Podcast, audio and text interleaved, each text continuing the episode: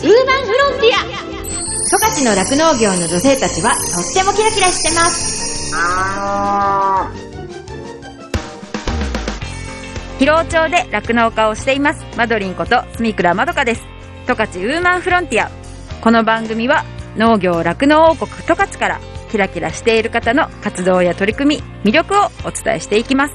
今日のゲストは目室町の酪農家の中島大輔さんです大輔さんはですね目室町出身でえ帯広農業高校を卒業後に整備士の資格を取りに札幌の専門学校に進まれてで卒業後はですね地元に帰ってきて整備士として3年働いていました。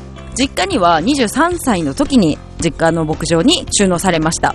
でご実家はですね有限会社中島牧場ということでそこでもう牧場に入って16年7年酪農のお仕事をしてるんですけれども現在は代表として酪農のお仕事をしていますえー、大輔さんの牧場にはですね、本当ここでしか見られない農機具ですね、たくさんあったりだとか、あと牛の飼料です。牛の食べる餌はほとんどがもう自家産ということで、そういったあのこだわりを持つ牧場なんですよね。そういったお話も今日聞けるかなと思いますし、2020年には農場ハサップと J ギャップの認証を取得して安心安全な農畜産物の生産に力を入れています今日はねそんな大輔さんの仕事からプライベートに至るまでいろんな話を聞けると思いますので楽しみに聞いていただきたいと思います。十勝ウーマンフロンティア。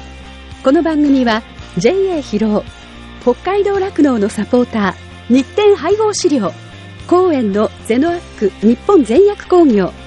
JA ネットワーク十勝十勝ごちそう共和国。以上の提供でお送りします。日展配合飼料は酪農家の笑顔と乳牛の健康のためにこれからも北海道の酪農をサポートしていきます。人も動物も満たされて生きる喜びを。日展配合飼料。動物未来。見つめる。広がる。ゼノアック日本全薬工業は動物が持っている未来の可能性を見つめ見出し。動物と人間との関係が今よりもっと輝かしく素晴らしいものに広がってゆけるようチャレンジし続けます。十勝ウーマンフロンティア。十勝の酪農業の女性たちはとってもキラキラしてます。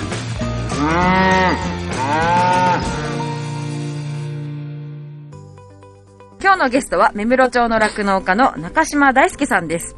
今日はですねあの私と同い年の酪農家としてねいろんなお話ちょっと面白い話も聞けるんじゃないかなと思っていますのでよろしくお願いします。あお願いします。大輔さんがなぜその自給飼料メインでやっていきたいってあまあその安定的にっていうことだと思うんですけれども牛に対しても何か思っていることっていうのがあったりするんですか？いや、基本、草食動物だから、なるべく草食べさせて絞った方がいいかなっていうう。んうんうん、うん、牛としてね。うん。なるほど。え、大体今で、まあこれだけこう、たくさんの牛がいるわけじゃないですか。380といてね。はいお母さん牛が170前後ぐらいいるわけじゃないですか。そういう中で、大体平均産時数っていうか、それってどれぐらいです？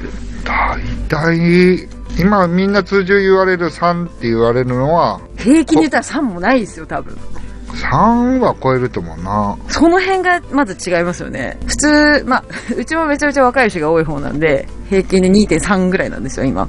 で、多分十勝管内の平均でも、まあ、それと変わらないぐらいなんですよね。だからその、牛が大体、2、3、2回赤ちゃんを産むか、3回産むかぐらいな感じだけど、平均で3ってことは多分相当高いし、多分、その分その牧草とか、ね、そういう粗飼料と呼ばれる、あの畑から取れるものをね、それを主体でやってるからこそ、もうなんかこうね、牛の負担が少ないっていうんですか？でもね、やっぱり肥料も上がってるから。うんうんうんうん。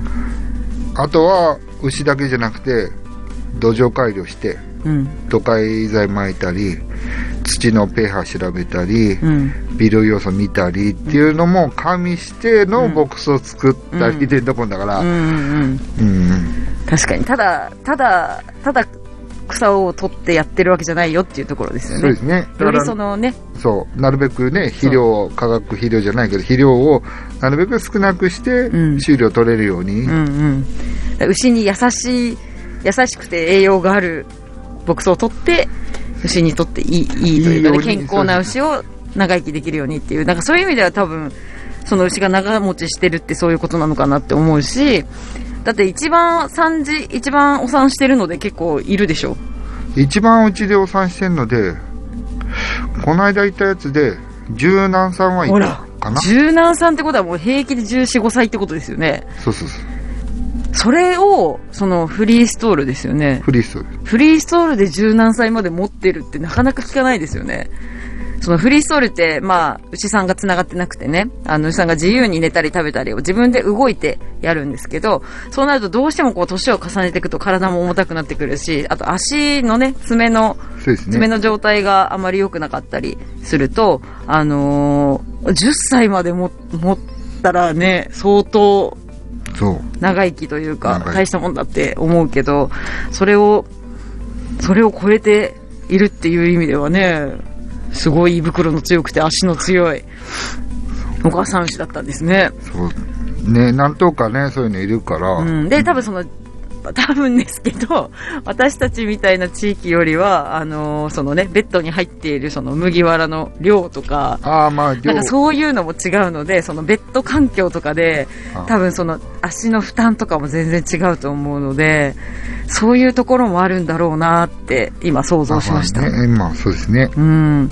でもね、そうやってこう、牛に対して優しいというかね、環境で、あのー、のびのびいるのかなと勝手に思っているんですけれども、中島さんのところ、今、ホルスタインもいるけど、今こう、積極的に使っている種とかあるんですよね。今は、モンベリアルドうん。の種をちょっと混ぜて、F1 みたいな感じで交雑させてるって、何頭かいるかな？今なんか流行りっていうかね、ちょっとこう、注目されてるやり方でも、の一つでもあって、やっぱその違う品種の種をつけて産ませることで、なんかその牛がこう、強い牛っていうかね、その免疫が強いだったりとか、そういうクロスブリーディングっていうんですけど、その違う品種のものを掛け合わせることで、こう、ホルスタインもね、ずっと改良され続けてるけど、その分、こう、能力も上がったりもしてるけど、体が弱いって言ったらあれだけど、その、ちょっと、病気になりやすかったりとか、ね。うん。そういうのを解消するためにも違う品種をかけて免疫力が高いというかね、そういう強い牛をが、の方が長持ちしていくんじゃないかっていう話もあるので、結構いろんな酪農家さん使ってる方がいるんですけど、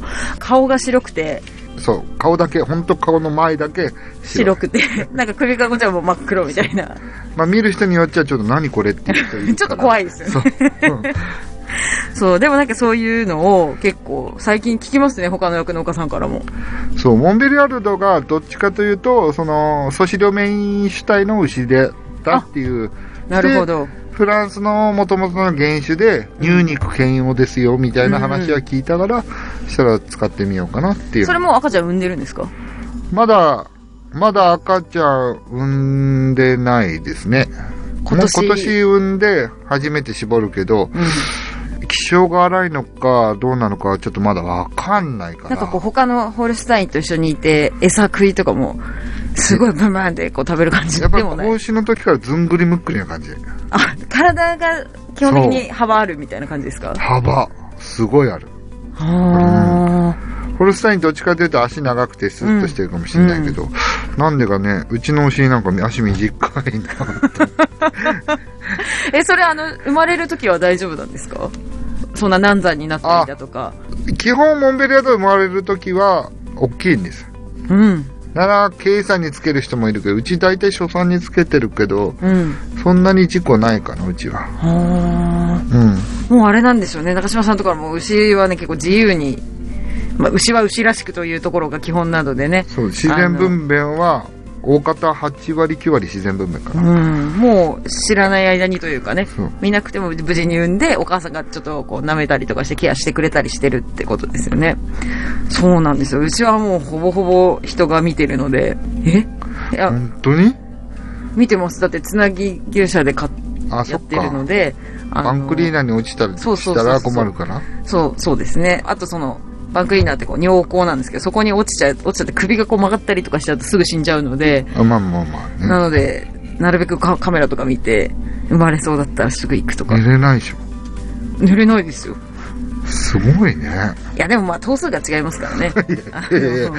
そうですけど、ね本当そんな感じ。あ、そっか、カメラつけて見てるんだ。いや、うちも最初見てたけど、これなんか、違うなと思って。でも、私の中では牛飼いたるものって思ってるけど、そういうものだと思ってやってるけど。あまあね、俺も牛飼い、あ牛飼いたるもそうだね。そう。いや、ただ、そうやってこう、フリーなところで、自由にお母さんが赤ちゃんを産ましてるから、まあ自然な状態に近く産むわけじゃないですか。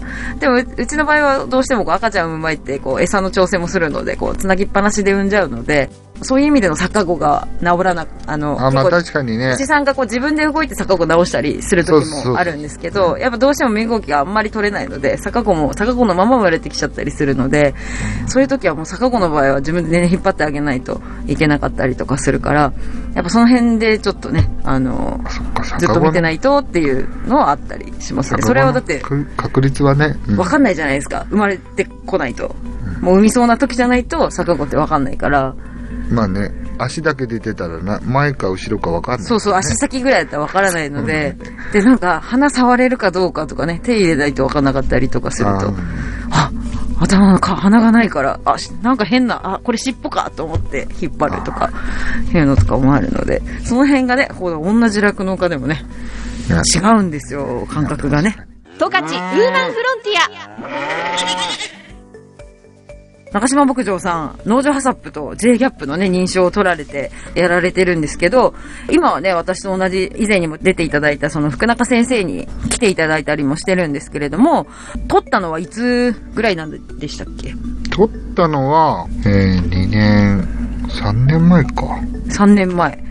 3年前か。2020年ぐらい。20年ですわ。2020年の時に取って、それってどういった経緯で取ることになったんですか？いや、そもそも、もともとはね、6時化したいなとかうんう、んいろいろ考えてたけど、ハセップの会議行って、その、ハセップ認証を受けた農場の人から聞くと、従業員教育にもなるよとか、うん。いや、これやったら、まあ、牛舎の周りも綺麗になるんだよ、みたいなことを聞いてたから、そしたらちょっと取り組んでみたいなっていうのが始まりで、そう、それで前に、その、福永先生の前にいた先生が、うん。大ちゃん取りたいならやるがいとか言われて、うんうんそれが始まりですよね、本当に。うんうんでも、それ、やっぱその、なかなか周りにいないわけじゃないですか。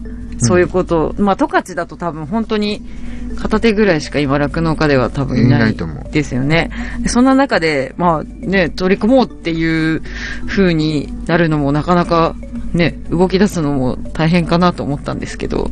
いや、とてつもなく大変だったよね。あとなんか、自分はさ、自分の牧場を良くしたいって思っているから、こうやってか目標を持ってやっていくっていうのはいいって思うけど、それこそ同じような思いを従業員さんだったりとかが持っていないとなかなか一緒にこう動いていけないじゃないですか。そうですね。うん。それが一番難しいかな。やっぱみんな足並み揃えてやっていくっていうか、うんうん。いや、俺も他の仕事あったりしたら、うんちょっと頼むねってなっちゃうかうら、んうん。そこがちょっと難しいなと思ってね、やっぱり。うんうんうんそうですよね。しかもそうやってこう、たまにこう人の入れ替えもあるわけじゃないですか。その従業員さんがまあ、辞めることになって、次新しい人入って、仕組みがよくわかってないと。かだからそう、え、なんかそう仕事するだけじゃないの？みたいな、この目標のために自分はどうしてったらいいんだろうって考えるまでにもいかないいわけじゃないですか。最初その酪農のお仕事も初めてだったら。だからそこから、そのね、その牧場、うちの牧場はこう、こうを目指してるんだよって、そこまで行くって結構大変ですよね。そうなんですよね。目に見えてわかるものじゃないから。うんうん。だから、農業さんから来るこの体細胞のうん。体細胞数であったり、うんそういうの見て、こうなってるねとか、うん。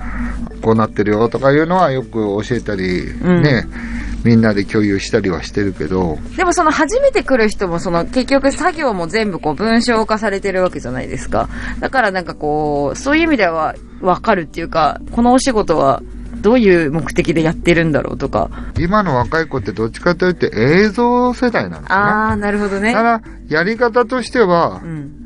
もうそういう原理とかいうのは口で喋るけど、うんうん。やり方っていうのはなんかやっぱり映像で撮ってこうやるんだよって言った方が、やっぱ飲み込みは早いよね。あー、そういう感じなんですね。そう。うん、うん。だから今の若い子、本当20代の前半の子たちとかは、本当に、うちらもう昭和世代で言うと、見て覚えろじゃないけど、うんうん。それよりもやっぱり映像にして見せた方がやっぱ映像世代だからね。まあ何回も見れますしね。そうそうそうそうんんそれで振り返るみたいな感じってことですね。そうです。だからうちらでこうやってやり方映像で撮ってうん見したりしてるのもあったし、うんうんうんうん。まあ、あとはよく話して伝えたりするぐらいかな、本当に。え、そのベトナム人の子たちとかは？ベトナム人の子たちは、まあ、どっちかというとね、うん。まあその目標がどうのっていう感じではおそらくね、ないかもしれないけど。いうよりも、やっぱりその、作業をか確実にっていう。作業もそうだけど、海外の肉はうん絶対に持ち込まないようにっていうのは 常に言ってるっていうね。絶対その牧場のルールと違うけど。いや、結局はやっぱりさ、病気の根源として。やっぱり、その海外って結構緩いところ多いまあから。うんその肉安いからって、うんインターネットでも何でも買われても、困るわけなんだよね。やっぱそこは周知しとかないといけないのさ。うんうんうん。ベトナム人の子にしろ、うん。例えばインドネシアでもミャンマーでもそうだけど、ううんん。うん。あっちの子たちがそういう感覚ないから。う、ん。ね、人間が食べて出したものでもうん。動物に広がるってことは理解なかなかできないから、とにかくダメだよと、国産以外はダメだよっていうのはうん。周知してる。んだ。国産高いとか言われたらどうするんですか？いやいや、高いって言われても絶対それはダメだよって、うん。もうもう牛いなくなっちゃうからっていう話して、そうそうそうそう。やっぱそういうのはね、ちゃんと周知しないと。う、ん。まあその、そういう意味ではその食の安心安全っていうところですよね。そうその安心安全なものを生産したいから、だからもう持ち込まないでよっていう意味で、そういうことを伝えてるっていうことですよね。ね日本人だけじゃないと、そういった指導というか、そう、文化が違うからう、ん。だから最初ね、本当の処方で言ったら、扉開け閉めの文化ないから、ああ、暑いから。暑いから開けっぱなしだったりするわけなんだよね。凍っちゃう。そう、冬だって凍っちゃうでしょ？なる、だからなるべく閉めて開けてっていうのはちゃんとね、最初来た時教えるっていうのもあるけど、結構若いそういう外国人の子が多いですか？そうですね、だいたい22歳ぐらい。うんうんうん。で、それで大体何年ぐらい？うちはみんな、満了いるかな？特別技能だったら5年入れるから、ん。5年近くいるかな、みんな。うーん。5年いる中で、お給料は普通の日本人が来た時と同じぐらいですか？同特定技じ、能だったら同じなんでしたっけ？特定技能だって同じ。うん。同じだし、むしろ、賞与もあるから。おー。それはそこ5年いますね。それも、ちゃんと賞与を出して、うんうち基本残業ないから、うんうん。大体そういう人たちはってこと？ベトナムの子たちの、その時間、仕事時間大体、1日7時間ぐらいうんですね。うん。だから、7時間で大体、そうだね。まあ、日本人の基本給ぐらいあるから、うんうんうんうん。給料高い。それで週1休みとか週2休み週1、週2休み。そうそうそう。そんな感じ。うーんもう働きやすいといえば働きやすいですよね。それでだって、お国にお金送れるわけじゃないですか。送ってるように見えないんだよ。そんないい生活してる感じですすかごい、なんかいっぱい荷物が届く。あー、ネットで買ってね。化粧品だとかさ。で、あの子たち面白いもんで、うん。あの、本名書かないんだね。ネットで買うとき本名使わないのさ。それ何？例えばね、ハーさんっていう人がベトナムの人いたら、うん。はーはーなんとかとかさ、なんかちょっとよくわかんないんだよね。住所はうちなんだけど、だいたいうちの方に届くから、そういう荷物ね。うんそうそう。届くんだけど、名前ね違うけど、住所はうちだねって言って受け取る場合が多いかな。それちょっとこう本当に何が入ってるかちょっとあれですね。不安になりますいや、ね。一応、国内で持ってきてるもんだから、たまに肉って書いてあったらちょっとなんか見たいんだけど、うんうんうん。肉だって。うんそう。そしたら大丈夫。大体そういう場合は肉と果物って書いてあるから、うん。大体マンゴーしか入ってないね。肉は入ってない。うん、肉入ってないで緑色のマンゴー入ってるわ。うん社長はいろんな管理をする仕事なんだなってこう、改めて思いだってました。、買い物行きたいって言ったら連れてかないといけないしね免許ないからうね。ん。自転車でその街のとかっていいういやいやいや、ちゃんと、あの、メガドンキ行きたいとか、うん。あ、そういうことを言うんですね。第一でいいとかさ。あ、今日はここでいいとかえ。いや、今コンビニ行きたいんだとかさ。コンビニ行くんですね。ああ、じゃあその通りにね。そう。送りしも迎えますべのように。でも行ったらね、待ってないといけないしね。そう、買い物行ったら大体うち3時間、3時間半ぐらい待って、駐車場で待つの？嫁さんに行ってもらうときは待ってるかな、嫁さんずっと。大変。俺連れてったら、どっかで用事済まして戻るか。うんそんな感じ。電話持ってる？持ってない。あ、じゃあ、同じようなところで待ってないと。そうそうそうそう。はあ、大変。うん。日中の3時間って結構貴重ですからね。ただ朝の大体9時ぐらいに出て、買い物終わるの大体ね、12時半とかだ。うん。それで帰ってきて、やっと仕事、やりたいことできるって感じですね。そうそうそう。連れてったらね、うんまあ、大方嫁さんに行ってもらったりはしてるけど。そういう意味でもね、なんか大変ですね。まあ運転もできないしね。でも結構、うちの周りはみんなチャリに乗ってますよ。チャリで10キロも20キロも行くから。熊出るから、こっち。ああ、なるほど。ヒロ出ないもん。いや、出ますよ。いないいないい。や、いますって。いるけど、そのなんか人が怪我させられたとかはあまり聞いたことないですけど、まあね。熊がを見るっていう話は全然ね。まあ私は現に見たことはないですけど、うん。でも見たことある人はたくさんいますよ。チャリって言ってもいいんだけど、坂あるそう、坂あるし、降りるときいいけど、登るとき大変な坂。うんうん。怒られるからね、逆にベタめにね。疲れた。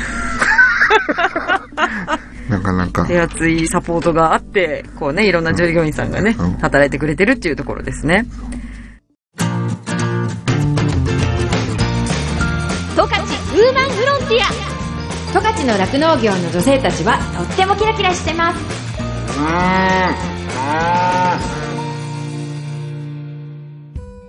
エンディングです。この番組のブログもありますので、FM ジャガのホームページからチェックしてくださいね。再放送は毎週火曜日の夜7時から7時半です。放送後は YouTube、そしてポッドキャストでも聞くことができます。十勝ウーマンフロンティアで検索してくださいね。感想やご意見もメッセージとしてお待ちしています宛先はですねメールで jaga.jaga.fm jaga.jaga.fm になってますこの後はこの番組を支えてくださっているスポンサーさんからの大事なお知らせタイムです。最後まで聞いてくださいね。十勝ウーマンフロンティア。ここまではマドリンことスミクラまどかがお送りしました。どうもありがとうございました。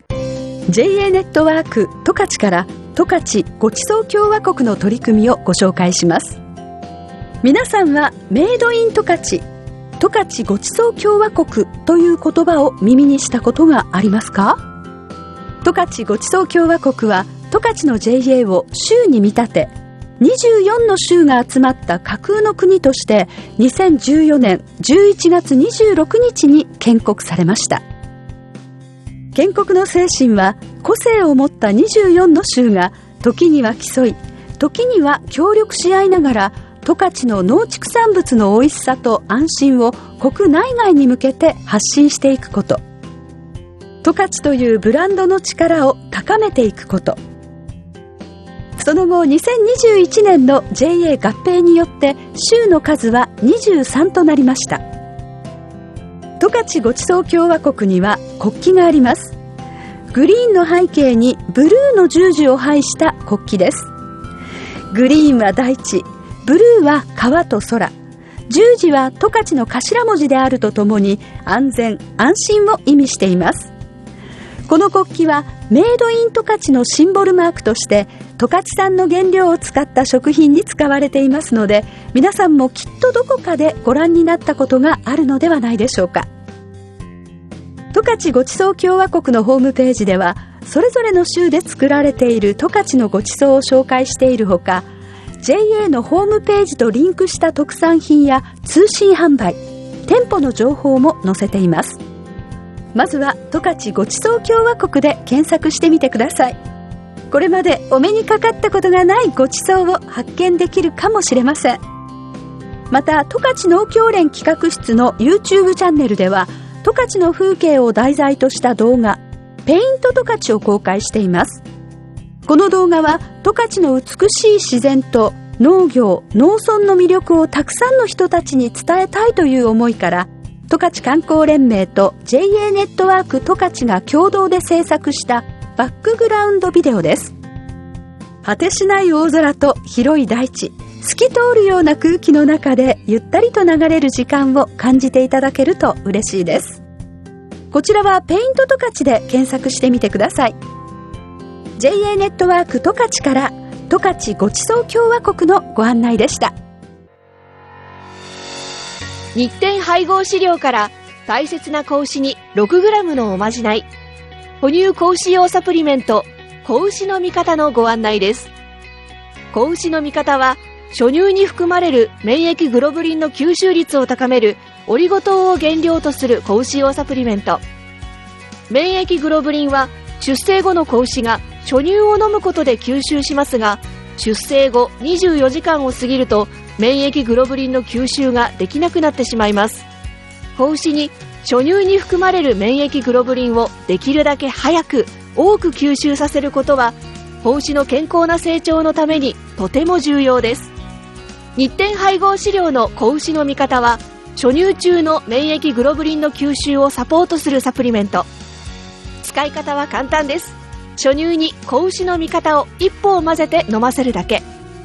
分娩後1回目と2回目の哺乳の時にご使用ください。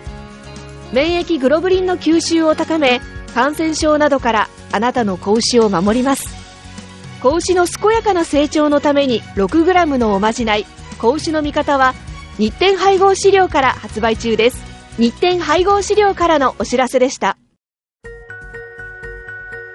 JA 疲労からのお知らせです。疲労町では新規収納希望者を募集しています。現在、疲労町の酪農家の半数以上が新規収納者によって経営されており、道内有数の新規収納受け入れ地域となっています。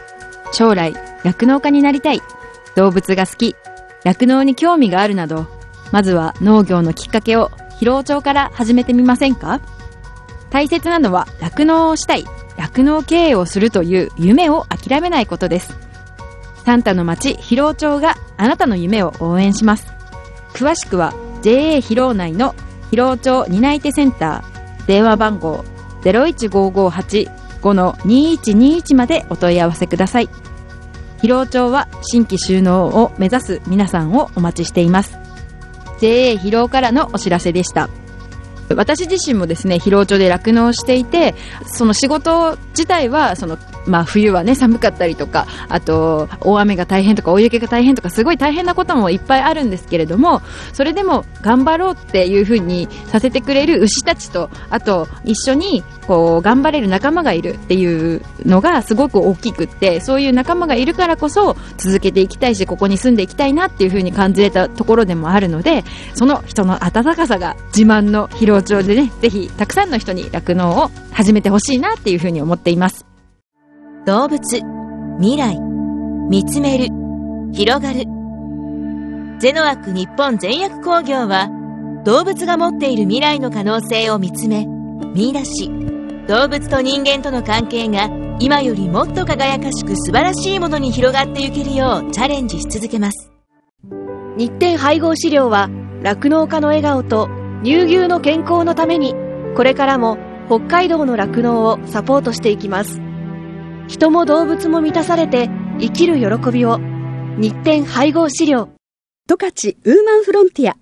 この番組は JA 疲労北海道酪農のサポーター。日展配合飼料。公園のゼノアック日本全薬工業。JA ネットワーク十勝。十勝ごちそう共和国。以上の提供でお送りしました。